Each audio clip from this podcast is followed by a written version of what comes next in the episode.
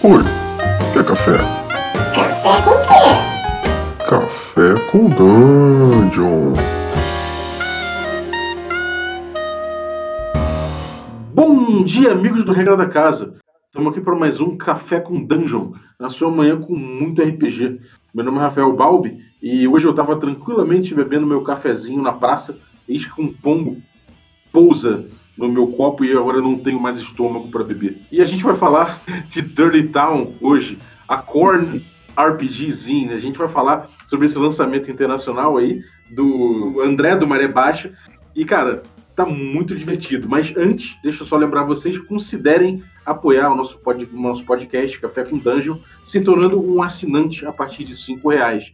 É, você vai participar de sorteios, então considere apoiar o nosso podcast, porque conforme formos batendo metas, nós vamos aumentando o número de dias do podcast, voltando aos cinco dias por semana, e até mais, quem sabe. E melhor de tudo, com edição profissional. Então, a gente só tem a ganhar. Entre aí a partir de cinco reais, picpay.me barra café com dungeon. Então, vamos lá. Bem-vindo, André. Ora boas, tudo bem? então, cara, pô, eu, eu, eu fui surpreendido aí com esse projeto. Ele é muito lindo. Ele, ele, ele tem já na, na, na capa aqui do, do Kickstarter, que ainda não foi lançado, uhum. aliás, que já foi lançado a, a, na, no domingo agora, né? Ele Exato. foi aberto. E, cara, já na capa dele tem aqui uns pombos lindos, muito bem desenhados, que me lembraram desenhos animados dos anos, dos anos 90, que ele tá em tom, aquelas coisas feitas à mão. Cara, me conta um pouquinho aí da, do, do, do Kickstarter do Dirty Town, mas antes vamos voltar um pouquinho no tempo e fala um pouquinho de todo o teu projeto aí da Maré Baixa, da sua criação aí em Portugal, é, do, de, dessa, dessa, tua, dessa tua veia criativa com RPG. Conta aí pra gente essa história. Conto sim, conto sim. Olha, primeiro que tudo, obrigado aqui pelo convite. Uh, pá, o teu podcast é incrível e tem uma qualidade espetacular. Creio que até ganhou um, um, um prémio, não foi? Uh, de grande podcast. É o uh, Goblin, Goblin de Ouro. Exato, o Goblin de Ouro, Goblin de Ouro, muito bom. Um, e pá, toda a gente devia de, de, de, apoiar e se é para aumentar a qualidade disto, é, façam-no a sério. Por isso, nem pensem duas vezes. Ora, pediste-me pediste para ir lá, uh, lá atrás e eu posso ir bem, bem, bem lá para trás. Porque uh, eu sei que tens a tradição, não é? Do, do, do, café da manhã e o que é que estamos aqui a beber e etc. Eu não sei se alguém já te disse isto, mas aqui, lá no, no mundo velho, não é? Nem Portugal, uh, antigamente, ou algumas pessoas ainda o fazem, eu não, mas beber o café da manhã com pescadinhos de rabo na boca que eu não sei se vocês têm esse peixe, que é um peixe frito, que é tipo pescadinhas de bunda na boca. É um peixe que está curvado e que está a morder a sua própria cauda, o seu próprio Olha. rabo. É, e era, era bastante normal antigamente, agora cada vez menos, no café da manhã ele ser acompanhado por uma pescadinha de rabo na boca e comer-se o peixe peixe frito, que é uma coisa horrível logo de manhã. Mas que engraçado. Peixe... Eu ia perguntar se parecia com sardinha, mas você me descreveu quase um Ouroboros. É tipo um Ouroboros, sim, é, tipo, um peixe curvado que morde a sua própria cauda. Um, e há pessoas, por exemplo, a minha mãe, que, que pronto, tem os seus 70 anos, não é? Uh, come de vez em quando de manhã uh, a acompanhar o café da manhã. É impressionante.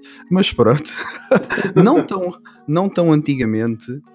Um, ou seja, em 2018 um, conheci um ilustrador incrível uh, chamado Carlos Martins, o responsável por esses pomos lindíssimos que nós vemos na capa do Kickstarter lançado há dois dias. Um, e não só, aliás, todas, uh, prática, sim, todas as ilustrações uh, de todos os produtos da Maré Baixa uh, são ilustrados pelo Carlos. Eu conheci o Carlos nós pensávamos que nos tínhamos conhecido num workshop de hum, criação de jogos de tabuleiro no Seixal. Uhum. E na realidade viemos a descobrir que nos meus 13 anos de idade e nos, de- nos 18 anos de idade dele, que fizemos um ensaio numa garagem, mas nenhum de nós se lembrava. De uma, de uma banda, um ensaio de uma banda. De punk. De nunca punk, foi eu ia, perguntar, o- eu ia perguntar o estilo. Era punk, punk português mesmo. De- eu acabei por nunca fazer parte da banda, mas depois a banda teve o seu, o seu nome, creio que era um 5 Cubo, aqui na zona da Almada, chegou a ter. eh, chegou a gan- a ganhar mesmo uma competição e tudo. Ah, pronto, a verdade é que nós já nos conhecíamos sem saber, uh, conhecemos nesse workshop um, e começámos a falar sobre fazer jogos, de jogos de tabuleiro, jogos de RPG um, e qualquer outra coisa que nos, que, pronto, nos desse vontade, mas não, não tínhamos ainda feito o clique, não é? Houve ali, houve ali aquele momento workshop, mas não houve assim um momento de amizade, vá, um momento que nos uh, ligasse, fizesse a ligação. Um, mas aconteceu. Uns meses mais tarde, uh, sensivelmente, creio, em novembro, sim, em novembro de 2018, uh, num retiro holístico, ou seja, um fim de semana dedicado, uh, um fim de semana no Alentejo, dedicado somente a jogar RPG. Tivemos a oportunidade dos dois de fazer parte desse retiro holístico, com mais 10 ou 12 pessoas, e por coincidência, um, fomos jogar um jogo que eu ainda não sei se tu já jogaste, que é o Fall of Magic, o RPG. Hum, não joguei, não joguei. Então, olha, tens que jogar porque é incrível. É incrível. É mesmo? Pá, é, um, é um jogo, é um, o Fall of Magic, é, é, ou seja, o cair da magia, é sobre a viagem de um grupo vá, de indivíduos uh, que faz uma viagem para descobrir porque é que a magia está a cair. É uma espécie de setting do universo onde a magia está a morrer no mundo. E, uh, e os protagonistas, vá, os, os personagens fazem uma viagem. Só que a particularidade do Fall of Magic e a razão pelo qual o produto é um caro, é bastante caro, mas é muito bonito. Uh, quando eu digo caro, acho que não, não se consegue arranjar a menos de 100 euros, que eu em reais nem sei Nossa. quanto é, mas sim, sim, porque uh, mas tem uma razão, tem uma razão, porque o jogo joga-se num pergaminho. E enquanto Nossa. tu vais fazendo a viagem, vais jogando o jogo, tu vais literalmente, Balbi, desenrolando o pergaminho como se estivesse a desenrolar a história. Pá, e é incrível. Porque as, Ah. aquilo está feito à mão, é feito à mão, as ilustrações são lindíssimas, uh, também tem umas moedas de metal. E, e como é que a experiência realmente ele entrega tudo que, tudo que promete? É, aliás, hum, eu, eu, eu consigo diferenciar, por exemplo, o meu jogo favorito, que, que já o mencionei anteriormente aqui, que é o Apocalypse World, não é?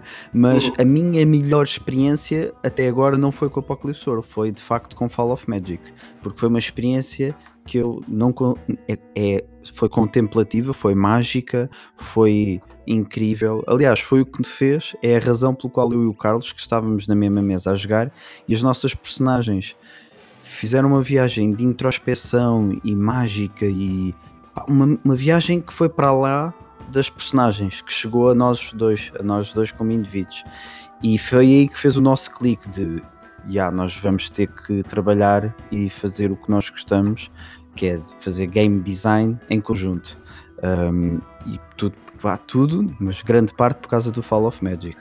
Um, e aliás, o nome Maré Baixa não é?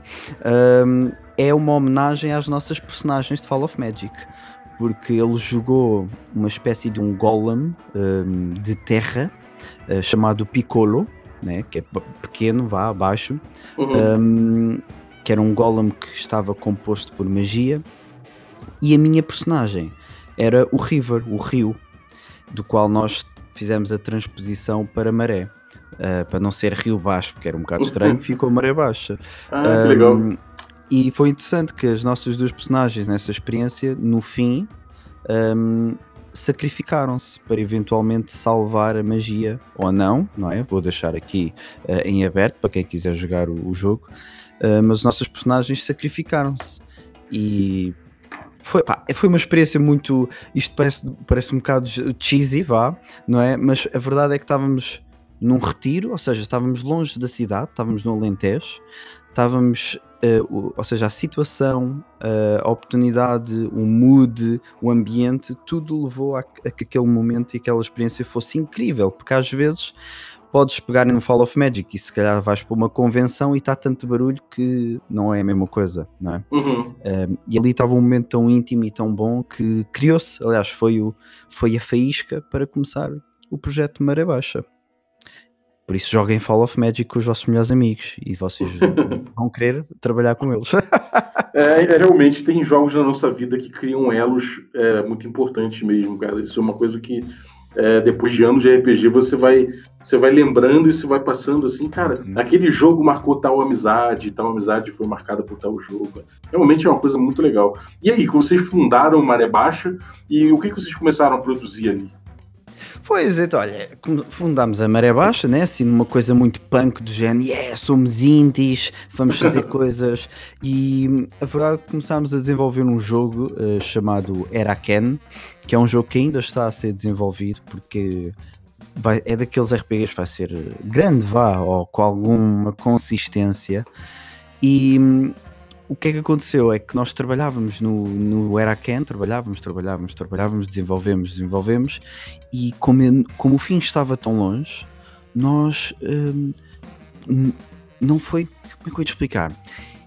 Nós começámos a pensar assim: bem, isto, isto é um, este projeto claramente que é grande demais para os primeiros passos que estamos a tentar dar. Estamos a dar um, um passo maior que a perna, como se costuma dizer. Uhum. Um, e dissemos: espera vamos aqui arranjar outra forma e vamos fazer jogos mais pequenos, jogos minimalistas. E o Carlos tinha um desafio pessoal que era fazer cinco jogos uh, minimalistas, do qual ele para esse retiro já tinha levado o Recanto da Mente, que é um jogo de horror psicológico e surreal, onde em vez de jogar com dados, joga-se com pauzinhos de gelado e quando coisas terríveis acontecem, nós temos que partir os pauzinhos de gelado. Um, nós pegámos nessa premissa de fazer jogos minimalistas e começámos a fazê-los. Juntamente com essa premissa, uh, por coincidência, nós, não foi bem por coincidência, nós estávamos a ver que plataformas é que iríamos uh, uh, colocar a nossa marca e descobrimos a Witch.io que de facto é uma plataforma muito um, ágil, muito uh, user-friendly e onde os RPGs hoje são cada vez mais publicados. Aliás, eu tenho a sensação que um dia o Witch vai ser tão grande ou maior que o Drive-Thru. Um, é uma uhum. coisa difícil, mas em princípio vai acontecer porque as ferramentas do Witch, e digo para qualquer criador que esteja a ouvir-nos um, que não conheça o Witch, experimentem porque as ferramentas que dá a quem está a fazer setup de uma página, a, tem, a quem tem que colocar lá o produto, é muito, muito bom, é muito ágil, ele é uhum. amigo, é amigo de quem está a criar e o Drive 2 é um bocadinho aquilo é um bocadinho clunky, pronto. É engessado, né? É, é pá, aquilo dói às vezes, tem que, se, tem que se dar 3 ou 4 voltas para ir onde se tem que ir ter mesmo, onde se quer. É.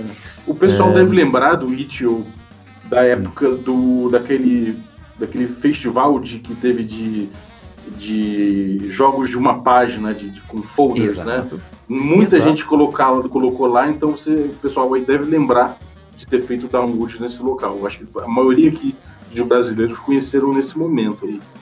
É, é incrível e olha, e já que falaste nisso, de facto, é, o Witcher tem o componente do, de, da comunidade, né, de criar em comunidade os desafios, as game jams, e foi mesmo assim que nós começámos. Uh, foi com uma game jam. Nós vimos a game jam do Nate Trem, Uh, um indivíduo incrível que faz coisas espetaculares, uh, muito aproximadas do old school revival ou old school renaissance, ou seja, uhum. do ICR. E nós vimos o, a Game Jam de fazer um jogo num panfleto. Que eu sei que a comunidade brasileira também participou bastante. Sim. É? O próprio Gontijo fez, já fez panfletos incríveis. Aliás, o Gontijo uh, foi uma das razões pelo qual nós, nós vimos e dissemos: bem, Uhum. este gajo, né, foi mesmo assim, este gajo fez uma coisa incrível, nós também vamos fazer, pronto, e foi, e foi É, foi- eu, eu entrevistei ele aqui por conta desse jam. Uhum, exato, exato. E olha, e a Maré Baixa, vá, digamos, começou a publicar por conta desse jam também. Uh, criámos dois jogos, um, digamos, liderado pelo Carlos e outro liderado por mim, mas nós os dois temos o cada um o seu contributo e o desenvolvimento nos dois jogos. Um, primeiro foi lançado o Torre da Arcana, que é o Tower of Arcana. Está disponível lá na nossa página, tanto em inglês como em português.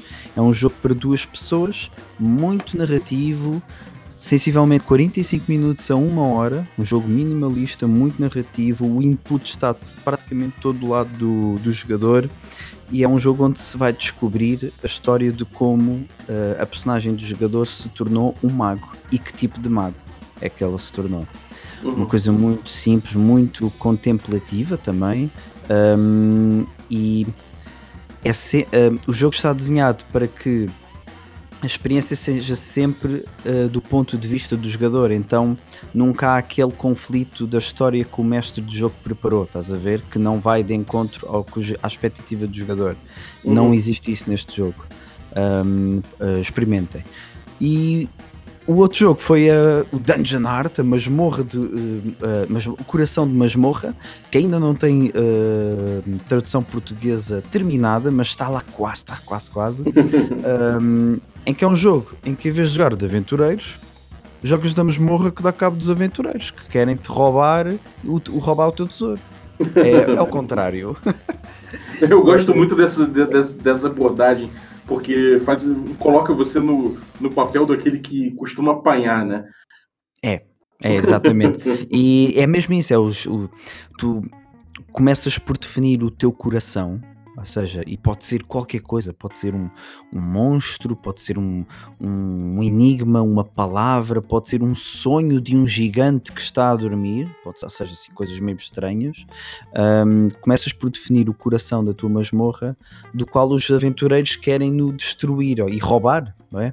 Ahm, e tu não podes deixar isso acontecer.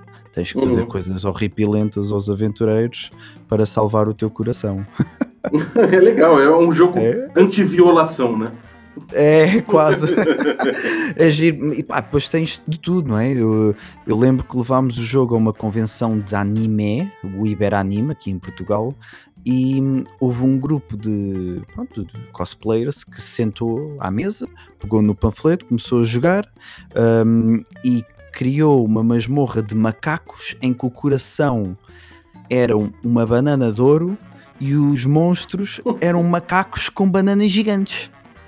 Pronto, isto dá para tudo, dá para tudo. Isto é, é- é- depende da criatividade de cada um. Uhum, Muito bom.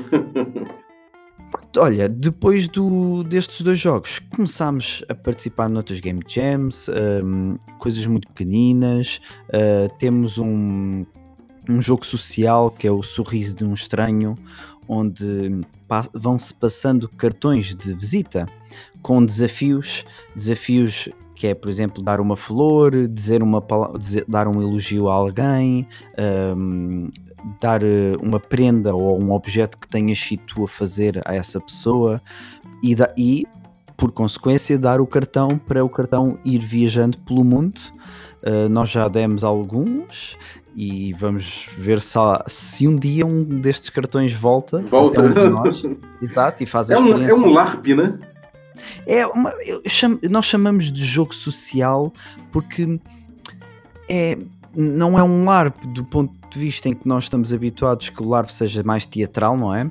É Uhum. uma coisa de eu, dou-te- eu, eu vou na rua e aconteceu já um, um par de vezes, né?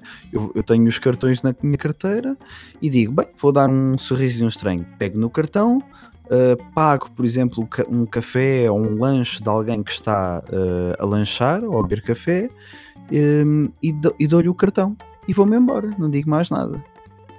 E a, a pessoa vai olhar para o cartão e vai ter que escolher um desafio, fazê-lo e passar o cartão a outra pessoa e por aí fora e por aí fora. Muito Uh, bom. Pronto, é, é para pôr. Foi uma coisa que nós tivemos, eh, uma ideia que o, que o Carlos teve, aliás, ele tinha ideia já há algu- há algum tempo e quis materializá-la e hum, em os dois em conjunto conseguimos e pronto, e lá, lá estão cartões por todo o lado. Muito bom. E olha, e não é só, eh, também temos ahm, um conjunto de cartas eh, de fantasia que dá, eh, eh, que dá para qualquer sistema. Ahm, cartas, ou seja, quando eu digo cartas, é cartas com objetos de fantasia, que é o Marvelous Artifacts e Rare Elements, ou seja, artefatos maravilhosos e elementos raros. O nosso objetivo aqui é ter, eventualmente, convidar outros designers portugueses e não só, a desenvolver mais objetos para colocá-los em mais cartas e fazer um baralho mesmo de 45 ou 50 cartas. Neste momento só temos um parcialmente só temos um- uma parte, ou seja, temos nove cartas desenvolvidas. Uhum. Um, pronto, também temos um, um guiazinho, ou seja, uma coisa que, em que eu peguei no, em magias de cura de Dungeons and Dragons um, e dei-lhe ali um ar mais narrativo.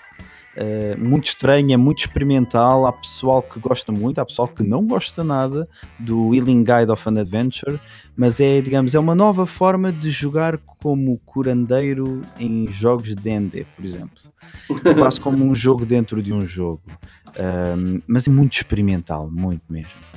E olha, o, o último, digamos, uh, sem, sem falar do Dirty Town, o último projeto, vá, jogo que explodiu completamente foi o Orc e a Tarte, que uh, não estávamos mesmo nada à espera uh, que, que tanto a comunidade portuguesa como francesa uh, tivesse a reação que teve. O Orc e a Tarte é um jogo sobre um orc que roubou uma tarte e os aventureiros têm que a recuperar. É simples como isso. É inspirado, eu não sei se te lembras, num post que o Mount Cook uh, fez em 2002 ou 2004 uh, da a, a aventura de D&D mais pequena de sempre. Que era uma aventura... Não te lembras? Não, não lembro, não, não É vi, eu acho. Pá, é muito simples, eu digo eu vou-te ler a aventura. Estás numa sala de 5 pés por 5 pés. Está ali um orc com uma tarte. O que é que tu fazes? Pronto, é isto. É esta, é esta a aventura. Foi como ele publicou, digamos, em, form, em formato de post, a aventura. É a aventura mais pequena de sempre. Muito bom. E o Wedding Lights? O Wedding Lights ele, foi, ele fez. Ah, sim, sim, boa, boa. Ainda bem que falas do Wedding Lights. Tenho aqui ao meu lado e tudo. Uh, o Wedding Lights é uma aventura de uh, Dungeons and Dragons que está publicada no DM's Guild. Um, e é uma aventura inspirada numa lenda portuguesa aqui de Portugal, uh, inspirada na, na lenda da princesa Oriana ou lenda da princesa Fátima, que são os Uhum. dois nomes, o nome cristão e o nome que ela antes tinha, eu acho que era Fátima primeiro e depois passou a Oriana. Exatamente, estou aqui a confirmar isso. Pá, é uma aventura simples, bastante linear, porque foi a nossa primeira aventura uh, pronto, para Dungeons and Dragons. Um, e foi no âmbito do um, uh, RPG Workshop, que de vez em quando aparece aí, creio que há dois ou três por ano, Uhum. e decidimos participar. Tem umas ilustrações, como sempre, incríveis, e aqui o, o Carlos esmerou-se e fez mesmo ilustrações espetaculares. Está um mapa da- uh, com vários pontos de interesse. Cada uh, NPC importante tem a sua ilustração. Sim, eu tô um vendo o preview aqui e realmente Uhum. é muito bem, muito bem desenhado. Há lá um dragãozinho português uh, também desenhado, que é a Serpe, que é um dragão- uma espécie de dragão português. É mais um Ivern português do que um dragão, honestamente. Mas Uhum. pronto. E pronto, a aventura é simples, linear. uh, consegues pegar nesta, nesta aventura, Wedding Lights, e colocá-la a qualquer altura no- na tua campanha, no teu jogo. Por isso, um- uma pessoa não está com, a, com, com criatividade ou, ou com tempo, pega nisto e, e, pronto, e corre uma aventurazinha inspirada numa lenda portuguesa. Ah, e sempre aprende um bocadinho que nós pusemos pequenas caixinhas com, não, obviamente, uh, pedaços de história e cultura uh, gigantes, mas pequenas caixinhas com apontamentos históricos. E para que a pessoa, quanto compra isto, não é? Não está a comprar só uma aventura, mas também aprende um bocadinho sobre a história de Portugal.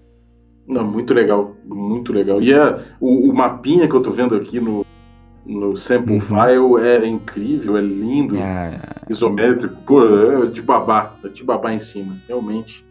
É então, de parabéns. obrigado, obrigado.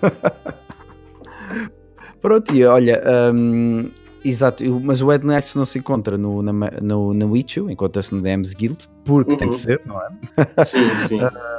Por causa das regras e das questões legais. Uh, mas sim, pronto, o nosso penúltimo, vá, a última coisa a, desenvolve, a, ser desenvolvida no Witcher foi de facto o Arqueatart, que já conta com quatro línguas, que é inglês, português, francês e espanhol porque hum, os, os franceses decidi, eh, gostaram muito deste jogo. A comunidade francesa doou-nos a tradução e a revisão uh, do jogo. Yeah. Foi uma coisa incrível. Uh, foi, apareceu no e-mail: Olha, fizemos isto porque gostamos muito do jogo. Se quiserem, ponham aí uh, com os bonecos. E nós fizemos, claro. Nós tínhamos que devolver o favor à comunidade francesa. Muito bom. E, e é isso, foi, esse foi todo o caminho que vocês ladrilharam até chegar no, no seu projeto agora mais recente. É sim. Que é o Dirty Town, né? O Dirty Town, cidade suja. Muito bom nome, cara. E, e, e me diz pro pessoal sobre o que é esse jogo. Então é assim, o Dirty Town é sobre as aventuras cinemáticas, vá, uh, de pombos. E quando eu digo de pombos, é como se vocês tiv... imaginem o vosso filme favorito. Estás a imaginar, Balbi? Qual é o teu filme favorito? Hum, é, toda semana Muito eu tenho difícil. um favorito, né? Eu posso então dizer qual que... é o desta semana? É, o dessa semana eu posso dizer que é o Raising Arizona. Raising Arizona, ok. então imagina o teu filme favorito, não é? Um, onde os protagonistas são pombos. Estás a ver? Pronto. É essa a premissa do Dirty Town. Uh, é muito bom. Uma, a storyline, a, a storyline, os eventos principais de um filme, mas uh, reimaginados numa cidade suja e reimaginados com os protagonistas a serem pombos e os vilões, as ameaças a serem adaptadas em coisas que os pombos têm que lidar no seu dia a dia, como seres humanos, gatos, gaivotas. Olha, Balbi, descobri que as gaivotas não gostam nada de pombos com esta com este, com este jogo. É mesmo? É, não gosto nada. As gaivotas, os pelicanos, nós aqui não temos, em Portugal não temos muito pelicanos, obviamente, mas é, é bastante assustador uh, fazer essa pesquisa. Por isso uh, fica à, à, vossa consideração se a querem fazer ou não. eu te faço uma pergunta então. Força, força. Quem no mundo, além do, do Vincent Baker, gosta de pombo? Quem no mundo. Olha, aparentemente, não é? Há pessoas. É assim, há pessoas que gostam muito de pombos. Um, com a pesquisa que fiz por causa do jogo, não é? Não que esteja muito relacionada com, com o jogo em si, né? Descobri, por exemplo, que o pombo uh, mais caro do mundo foi vendido a 1,4 milhões de euros. Estamos a falar de milhões, Nossa. não milhares. Sim. E também descobri que um, Columbi, Columbo, ai, columbofobia, ai, nem consigo dizer columbofia, Columbia, whatever, pronto, o desporto de o desporto de lidar com, com os pombos e de fazer as corridas de pombos correio um, é gigante. Mas é mesmo gigante, Bobby, não tens noção. É uma indústria que move milhares e milhões de dólares e de euros. Capaz de mover até mais do que o RPG, né? Uh, não, não, definitivamente. Que, uh, que, uh, isto é mesmo definitivamente. Aliás, na China e nos, em alguns países orientais, como é proibido o acto de apostar, eles utilizam isto como forma de vá de quase aposta, não é uma aposta, tu um, digamos, realmente apostares dinheiro a escolher qual é o pombo que vai chegar primeiro do que o outro, uh, em alguns dos países não é considerado aposta. Então, nesses países, este desporto é incrível, é gigante.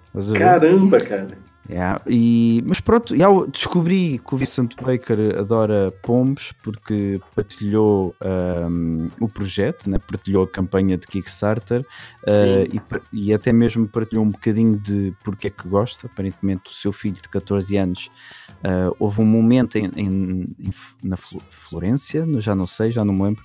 Houve um momento ali numa praça, algures. um, em que o filho estava a correr e houve aquele. eh, os vários pombos que estão no chão voaram, não é?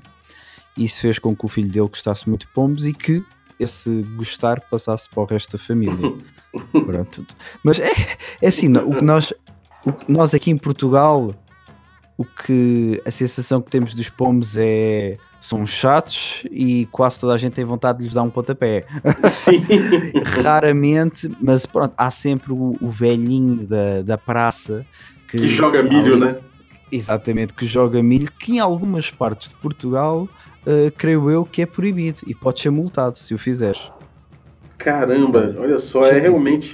Tem gente que. Tem muita, muita gente pra gostar de pombo, né, cara? Realmente. É, é todo E- um outro universo.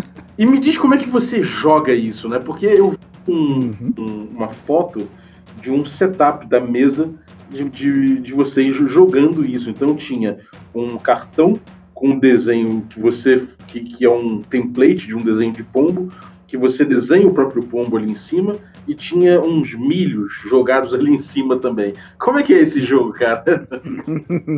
É, toda a gente está tá curiosíssimo. Tá... Então, olha, essa é a pergunta que mais me fazem. E hum, deixa-me realçar que pronto, o, a Cidade Suja, o Dirty Town, é um jogo, tal como todos os outros jogos que temos estado a desenvolver, é um jogo minimalista, na sua essência. Ok? Hum, ele é para ser fácil, eh, rápido, ou seja, de se jogar, para eh, aquele jogo de senta e poucos minutos depois estamos a jogar. Uhum. É essa a sua essência. Um, a, a ficha de personagem, que neste caso é o a Pigeon Character Sheet, e aviso-vos já, para quem é fraco do coração, que toda esta a campanha, como vocês podem ver no Kickstarter, como no próprio livro, o livro vá, na própria zine, um, vão estar imensos, imensos panos, vai estar muito, muito cornis e muito cheesy. Um, o- os personagens, em vez de ser um, player character, vai ser os pigeon characters. O DM, em vez de ser Dungeon Master, é Dove Coat Master, porque Dove Coat é Pombal, é? é o mestre do Pombal. Uh, pronto, e na ficha de personagem, tu tens um conjunto vá de, de pontos, né? vá de um, secções que a definem. Uh, tu vais poder uh, escolher o nome do teu pombo, vais poder escolher o nome do teu bando, é? Ou seja, é o conjunto de pombos que está sentado, o conjunto de jogadores que está a jogar uns pombos, os pombos. Um, temos um pombinho bastante standard, onde está lá uma indicação que tu deves, faz parte do jogo, teres que desenhar um, um pequeno detalhe uh, do teu pombo. E descobrimos que isto, esta pequena coisa, é, a é quase das maiores na, na criação de personagem, porque há, há pessoal muito criativo, Albi. Eu já vi pombos muito estranhos, já vi pombos carecas, já vi pombos imos, metaleiros, uh, já vi pombos com papos de, ga- de galinha ou de galo. As pessoas, quando lhes dão espaço para elas desenhar e serem criativas, as pessoas são. Um, e pronto, e esse- isso que tu desenhas mostra um bocado da personalidade do teu pombo. Tem que mostrar. Uhum. Há ali um campozinho uh, em que nós não lhe chamamos HP, não é? Mas são o número de dedos que o teu pombo tem. Porque caso tu não saibas, é uma coisa que acontece muito. É os pombos vão perdendo dedos à medida que na sua vida vão se deparando com várias ameaças um, e muitas delas derivadas de pronto, de coisas pontiagudas que nós humanos pomos nas nossas varandas para os pombos não irem lá sujar, não é? Uhum. Uh, muitas vezes os pombos per- vão perdendo, ou seja, quando, quando não corre bem, quando não é um sucesso, perde ali um um dedinho ou dois. Exatamente. Pá, e, e de certeza que já viste um pombo sem uma pata, não é? Esse jogo tá muito engraçado, cara. Quem diz também perder eh, dedos, também diz eh, ficar com o bico torto, ficar com uma, uma asa es- espatifada, eh, ficar com, sem um olho, não é? Que acontece, pá, é coisa de pombo, coisa de pombo. Ficar sem o olho, né? ficar sem o olho. E todas estas, agora por parte, não é condições, neste caso em inglês não vai ser conditions, vai ser conditions, ok? De corn. Um, todas estas condições têm um impacto um, não só mecânico, mas também ficcional uh, na, na narrativa, na história. Ou seja, Uhum. se tu uh, ficas com uh, a asa estragada, o teu pombo não pode voar, vai ter que ser carregado pelos outros pombos, por exemplo. O teu bico, o teu bico se estiver estragado, não podes levar um item contigo. Tens que arranjar outra forma, outra- ou alguém que leve um item que seja preciso, por exemplo, a aventura. Um, Ora, tu sei que estás aí desejoso de saber, mas espera aí, ele está-me a falar da, personagem, da folha da personagem, mas não me chegou à parte do milho. Eu quero é saber porque é que o milho está ali. Ora, Sim. Cada jogador não é, que apoiar o nível, um certo nível ali no Kickstarter, hum, cada apoiante irá receber no- hum, consigo não só o jogo, mas também uns copinhos ok, de papel, assim um bocadinho. eh, ainda estamos a ver se vai ser um papel assim muito rijo ou não, por causa dos custos de envio e etc. Mas cada, cada hum, apoiante vai receber eh, um conjunto de copinhos onde vai poder guardar o seu precioso milho porque o milho é a coisa mais importante deste jogo. E também é a coisa mais importante para os pombos, não é? É, é- é tudo para a vida dele. Hum, e então, o que é que tu fazes com milho? Tu tens um, um conjunto, um conjunto de milho, ok? Hum, em que o, mestre de jogo, como qualquer outro RPG, vai eh, descrever a cena e nós temos nas regras do, da zine do jogo ahm, como é que o mestre de jogo deverá fazer, ou seja, neste jogo ele deverá fazê-lo de uma forma ah, cinematográfica, porque nós estamos a, quase a, fazer uma. um- ou seja, estamos a pegar num filme, não é? E a retransformá-lo, a transformá-lo num filme de pombos. Então, o mestre de jogo vai definir a cena, ahm, os jogadores e, e apresenta a ameaça, claro. Os jogadores vão narrativamente dizer como é que vão reagir, como qualquer outro jogo, não é? Ah, e é aqui que começam a entrar os milhos. O mestre de jogo, perante a negociação, perante a conversa, ele vai, de- vai ver qual é a dificuldade que deverá atribuir àquele desafio. Ele pode já ter anteriormente eh, definido, por exemplo, como se eh, a aventura pode estar pronta. Aliás, um dos, eh, um, a zine não é só um conjunto de regras, mas vai haver duas zines. A segunda vai ser Corny Adventures, eh, aventuras, digamos, milha, em que vão, vão ter já 10 aventuras, no mínimo 10 aventuras feitas eh, e preparadas para jogar, já com as dificuldades e tudo. Essa dificuldade pode, ser, pode mudar perante a forma como os jogadores reagem, claro, e aquilo que eles querem fazer. Mas, anyway, o mestre tem o seu copinho de milho, que é o copo de adversidade, ou copo do desafio.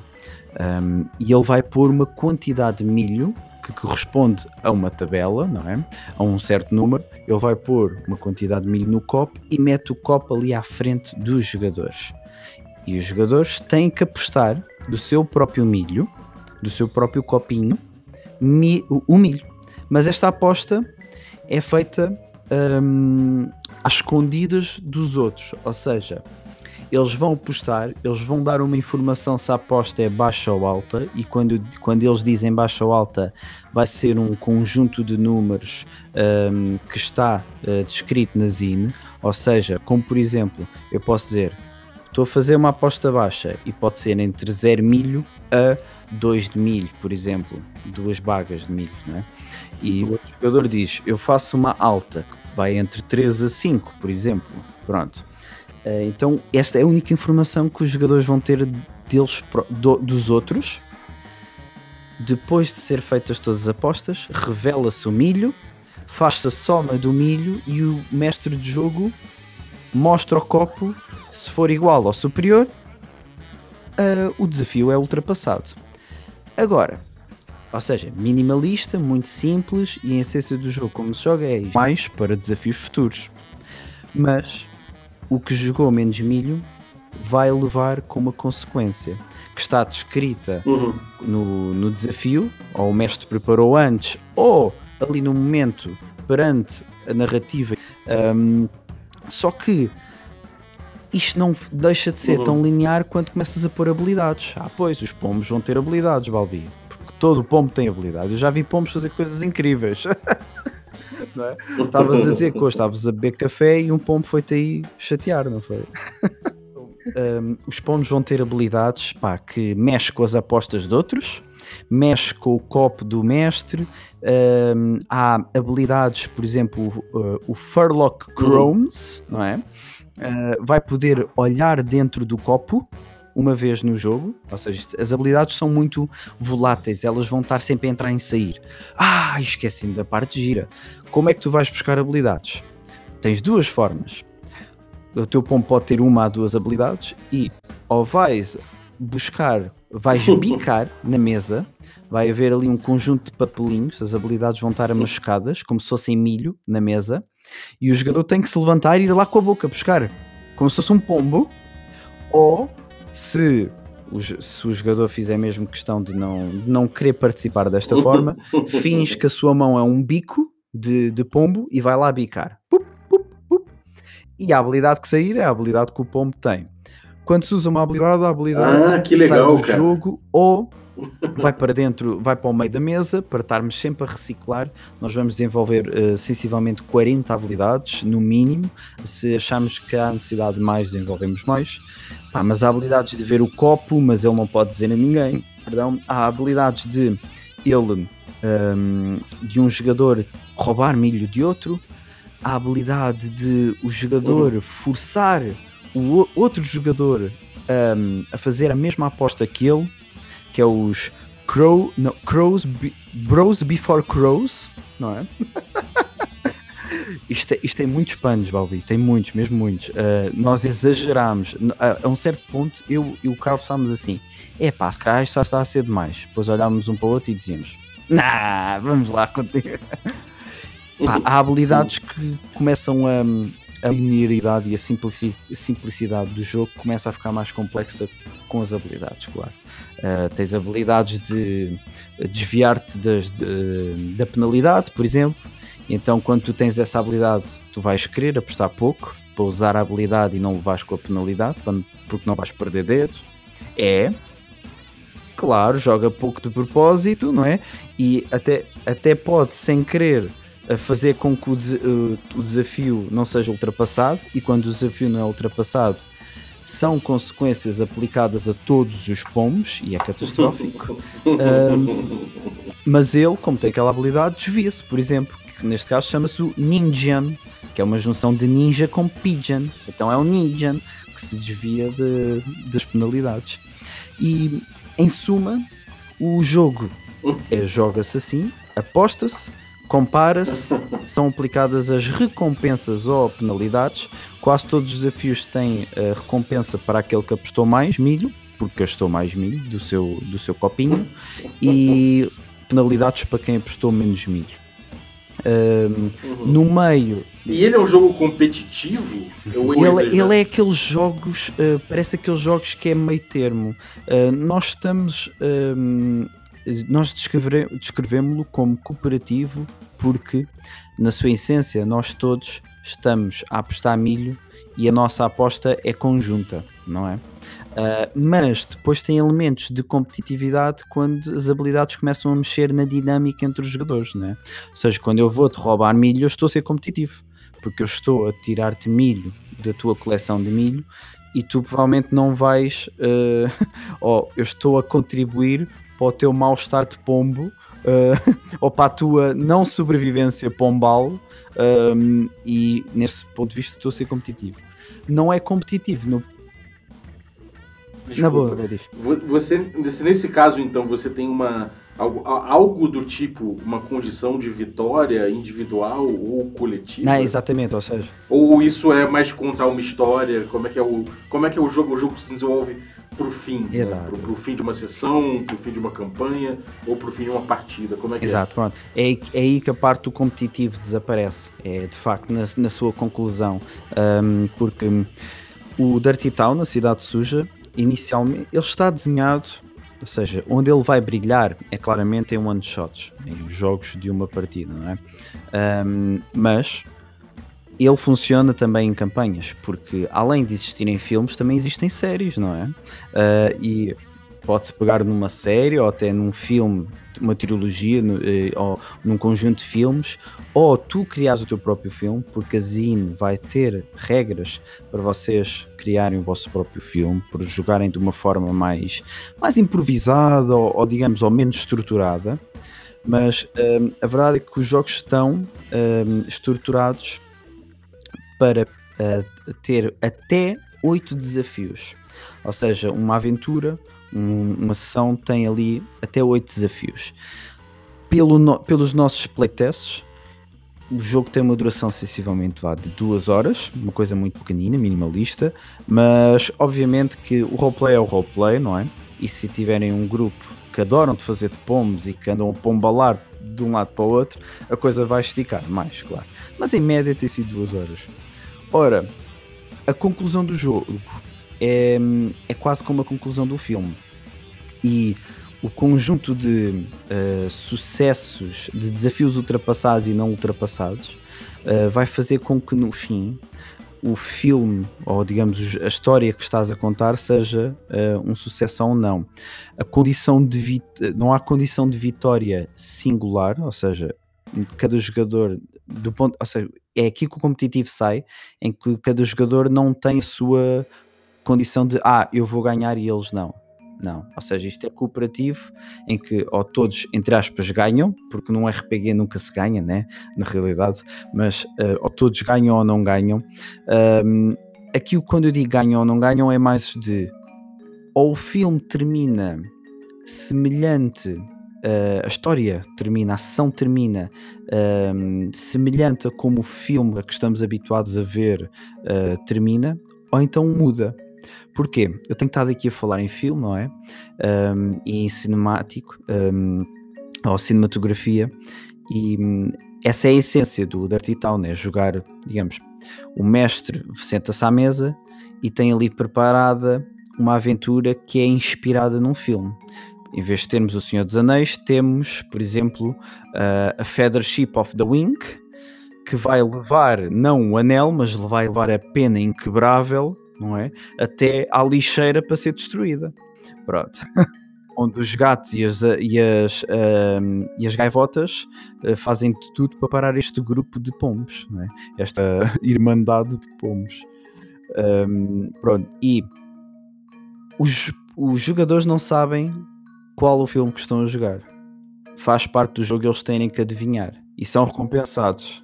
Yeah, eles são recompensados e cabe, cabe ao mestre eh, ir eh, inspirar-se muito ou pouco no filme, claro, embora nós damos ali uma linha guia de como o fazer, eh, mas já tivemos eh, pessoas que, pronto, que já, já fizeram o Senhor dos Anéis muito parecido ao Senhor dos Anéis e já fizeram o Senhor dos Anéis muito longe do Senhor dos Anéis, pronto, acontece. Hum, pronto, e então, nós estamos a jogar um filme hum, e descobrimos que estar a jogar um filme não tira prazer de jogar porque os desafios vão alterando esse filme, claro.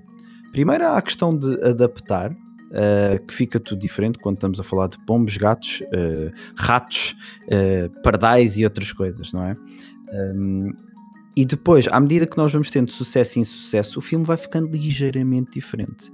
Eu posso dizer que um, dois uh, jogos que já fiz, fo- um deles foi com o Senhor dos Anéis e o outro foi com o Finding Nemo, que é um dos meus filmes de animação favoritos. Um, e ambos acabaram diferente. O Senhor dos Anéis acabou com as gaivotas um, a conseguir recuperar a pena inquebrável e a dominar uh, Portugal, porque o jogo estava a ser feito, digamos, a narrativa estava a ser feita em Lisboa, a dominar Lisboa e depois começaram a dominar as capitais todas e dominaram o mundo. Os gaivotas dominaram o mundo. Cuidado, vai acontecer.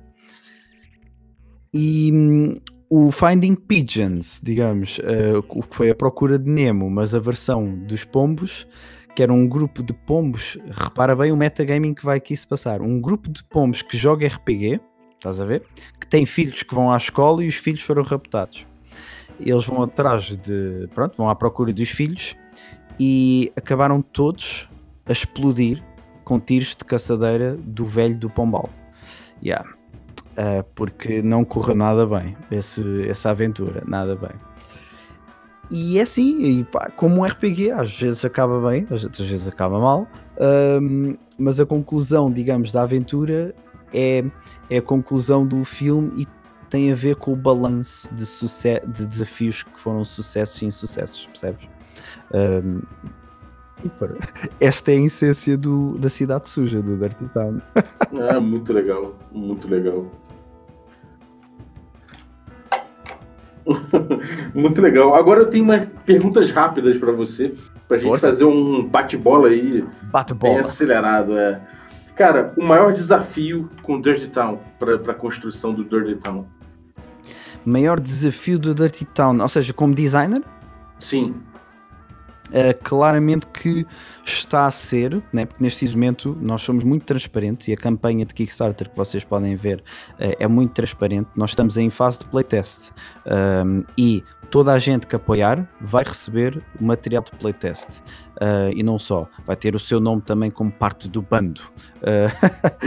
e a maior dificuldade está uh, a ser, e nós já sabíamos, encontrar os números mágicos, ou seja, o número de milho uh, que cada jogador tem que ter, o número de milho que o mestre tem que ter, as tabelas e as, e as apostas estão constantemente uh, em mudança de playtest para playtest, até eventualmente encontrar números mágicos. É uma questão mesmo matemática, não é?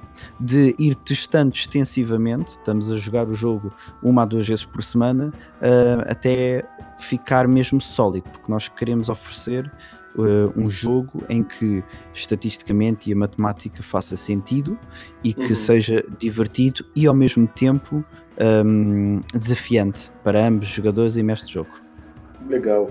E o que você deixou para trás, o que você deixou de lado, que você falou, isso aqui não vai entrar no, no Dirt Town? Opa, já aconteceu algumas coisas. Já.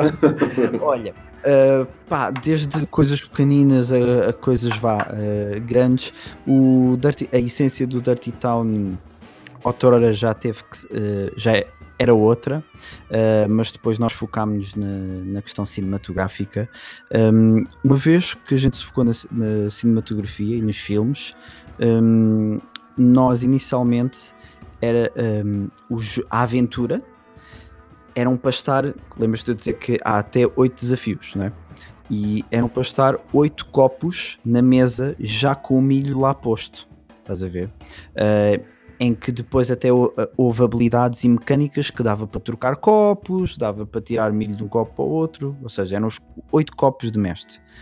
O que é que acontece? Envi fazer e enviar oito copos é um custo bastante acrescido, fora os do jogador, não é? Uh, mas reparamos que era menos interessante os desafios já estarem fechados, não é? Porque depois, quando eu, mestre de jogo, descrevo-te uma coisa ao Balbi e o Balbi, de uma forma super criativa, tu narras uma, a, a, reação do pombo que eu nunca tinha imaginado e é incrível, é brutal. E eu penso assim: ah, a forma como tu narraste, a forma como o teu pombo reagiu ao desafio, tornou este, ficcionalmente, tornou este desafio mais fácil do que ele realmente é. Uh, é, pá, é, quase que procurar um exploit, né? procurar ali uma fraqueza uh, uh, na narrativa. E tu, ao fazeres isso, não havia mecânicas de alterar o milho. Então nós então tirámos essa estrutura fechada, que era uma estrutura de é assim e é assim, independentemente daquilo que digam, e não fazia sentido mesmo, ou seja, deixámos isso para trás.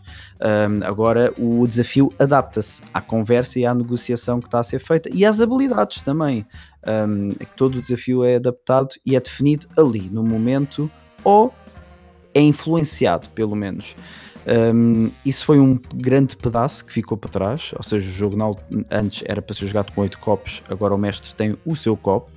Um, e anteriormente tínhamos, por exemplo, olha, um detalhe, uh, tínhamos uma regra de como os pombos são estúpidos, vá. Eles não são estúpidos, mas toda a gente tem essa, tem essa sensação, não é? A verdade é que eles nem são assim tão burrinhos, mas uh, tínhamos uma regra em que quando tu apanhas um item que não o podias largar, porque ele é o teu precioso. Uh, e, e, tu, pá, uma pessoa ri-se porque parece muito giro na teoria. Na teoria ele é muito giro, mas depois a jogar os jogadores não se divertem tanto que os jogadores uhum. gostam de trocar itens, deixar-os para trás, de apanharem outros, não é? Uh, e estava a limitar. E tanto eu, André, como o Carlos, um, nós uh, somos pessoas, designers e mestres de jogos que gostamos de recompensar os jogadores. Nós somos fãs do jogador, não é? Uhum. Um, então, até a própria forma como nós desenhamos o nosso jogo, uh, temos sempre preferência a caia uh, nessa, nesse princípio, não é? Uhum. E, esse, e, essa regra estava a ser contra. Uh, os jogadores sentiram-se limitados, ou seja, pá, e tínhamos itens e vamos, e vamos ter itens, ou seja, vai haver itens na mesma, só que o jogador pode deixá-lo cair. Tínhamos itens que era para. Uh, que, temos itens que são para criar entropia, por exemplo, há um pulgar é um item que é um pulgar de ser humano que está assim deixado caído no chão e que não faz nada, é um pulgar, pronto. é só um pulgar. Há itens que são caricas que podem servir como escudos, há itens que, que podem dar, digamos, fazer coisas estranhas na narrativa, mas sim, um, foram dois exemplos de coisas que já ficaram para trás. Uhum. Legal, cara. E por último, o que você aprendeu de mais importante com o design do, do Dirty Town? Boa, boa, boa. Muito boa pergunta, Bobby. Olha, eu aprendi várias coisas uh, com o design do Dirty Town. Primeiro aprendi o, o, contexto onde ele se insere, não é? Um, o Dirty Town, ele não nasceu por acaso, ele nasceu porque, um, tal como tu conversas com pessoas, eu também faço as, as minhas conversas lá no, uhum. na plataforma Roll Iniciativa, e o ano passado conversei com o Luke Crane, não é? o responsável, a cabeça dos jogos uh, no Kickstarter. Uhum. Um, e o ano passado, o, o ZineQuest, é? que, é, que, eu passo já a explicar, uh, passou-me, mas este ano não. Ou seja, ZineQuest é o quê? É uma espécie de categoria, movimento punk, muito indie, do it, do it yourself, faça você mesmo uh, do Kickstarter. Ou seja, uhum. os Inquest têm um conjunto de regras mesmo. Por exemplo, o teu jogo, uh, uh, o teu produto tem que ser de RPG, o teu produto tem de ter no máximo uma, uma dimensão máxima de A5, só pode ser impressa uma cor, um, tem que ser. Um, agrafado ou cozido à mão, estás a ver? Não pode ter capa dura. Pronto, é, é, uma, é um movimento punk, é uma coisa uhum. muito de do it yourself, os, os objetivos e o, e o funding são todos assim mais reduzidos do que o que estamos habituados a ver no Kickstarter. Uhum. Uh, pronto, eu aprendi o que é que o ZineQuest era. Aprendi que de facto é uma forma, é uma forma de, de expressar é uma forma de o criador se sentir que tem, que tem aqui uma primeira oportunidade uh, sem ser, digamos, formal do ponto de vista em que a expectativa uh, do formal hoje está, não é? Quando uhum. hoje dizes, ah, é um projeto Kickstarter, Epá, é uma coisa muito, muito a sério. E eu com isto não estou a dizer que o Dirty Town não é sério, claro. Vamos fazer duas ou três jeans se alcançarmos o stretch, o stretch Gold e vocês recebem três jeans incríveis. Um, mas é uma é, é quase uma, uma justificação para, olha, faz o teu primeiro projeto. Como designer, olha, uh, já tinha, já não, não foi o primeiro rodeo, digamos, a primeira vez que desenhámos um, um jogo sem, sem dados, não é? Uh, mas uh, nunca tinha desenhado um jogo de, com sistema de apostas. Uhum. e foi está a ser desafiante encontrar os números mágicos, né? Porque a, a, ligeira diferença pá, eh, faz muito maior diferença do que tipo um DC, né? Porque um, um, DC de 1 a 20 às vezes não faz ali grande diferença, quando estamos a falar de 5 ou 6 faz, obviamente. Uhum. E o sistema da aposta uh, tá, uh, pá, aprendi imenso em termos de uhum. olha, o facto de ser um, um projeto pequenino é bastante difícil escrever pouco um, e é bastante difícil não complicares o que deve ser simples. Uh, é muito, muito fácil tu estás constantemente a dizer: Ah, vamos pôr mais uma regra, ah, vamos complicar, vamos pôr. Não, pera. O objetivo é fazer um jogo minimalista. Vamos lembrar da nossa intenção de design, que é fazer um jogo minimalista, de sentar e jogar, ter ali uma experiência de sensivelmente duas horas e é, isso, é essa a premissa. E é muito fácil tu esqueceres disso, porque já jogaste muitos jogos, tens muitas referências de regras muito giras e complexas e complicadas que, para quem gosta de jogos mais complicados, um, quer pôr e depois o jogo deixa de ser, deixa de ter a intenção que inicialmente foi desenhada. Um, e sim, aprendi a fica, uh, uh, ficar mais perto da intenção desenhada, uh, a que escrever conciso, como, como escrever e fazer design concisamente, ou seja, em que less is more, né? menos é mais, um, e pá, toda a experiência do Kickstarter, que isto é o nosso primeiro projeto no Kickstarter, uh, tem sido um, uma viagem de, desde a fazer inscrição, validação, de criar, como criar uma campanha, como expor a informação que vocês podem ver toda no, na, na, página do Kickstarter, um, definir limites, como fazer os tiers, tudo isso está a ser uma, uma nova experiência, mas nós estamos a ser bastante realistas, estamos a pôr coisas que sabemos que conseguimos alcançar, estamos a pôr tempo e vocês podem ver né, que temos aí bastantes, eh, vários meses uh, em que podemos desenvolver as coisas. Já estamos a pensar que há coisas que vão correr mal, porque há coisas que correm, correm sempre mal. Um print que, ou a gráfica que, que decidiu enganar-se e corre qualquer coisa ali mal, ou o agrafamento de zines que ficou meio ao lado, uhum. e então nós estamos já a ter todos esse risco, to, to, esses riscos e, e, em consideração para não desiludirmos um, ninguém, nenhum apoiante. Uh, e sim, ou seja, está a, ser, está, está a ser um processo de aprendizagem e hoje e amanhã e os próximos meses vão continuar a ser. Vou continuar a aprender. Aliás, espero continuar a aprender sempre sobre RPG. Por isso é que se consome podcasts incríveis como este, não é, Balbi? obrigado, cara. É, pô, muito legal. Acho que a gente pô, deem uma olhada. Eu sei que o Kickstarter, às vezes, a galera tem um pouco de, de receio de, de participar porque é em dólar, mas esse, esse é muito mais acessível do que um Forbidden Lands ou um outro desses que foi, ah, que é um tijolão e acaba sendo um, uma grana muito, muito grande para se desprender junto. E aqui é um projeto, é um projeto mais enxuto, que eu acho que vale muito a pena apoiar, assim como outros do. como os projetos do do ZineQuest, né, que, que são muito uhum. legais também. Vale a pena dar uma olhada. E, bom, alguma, algum recadinho final para o pessoal? Pode ser um recadinho final. Se vocês gostarem de bombos e aventuras cinematográficas, apoiem então o Kickstarter. Uh, para a comunidade brasileira, eu sei que uh, por várias vezes têm problemas né, com os correios e com o serviço uh, de, de, correio. Pá, está na altura de contratar um pombo correio. Ah, gostaste?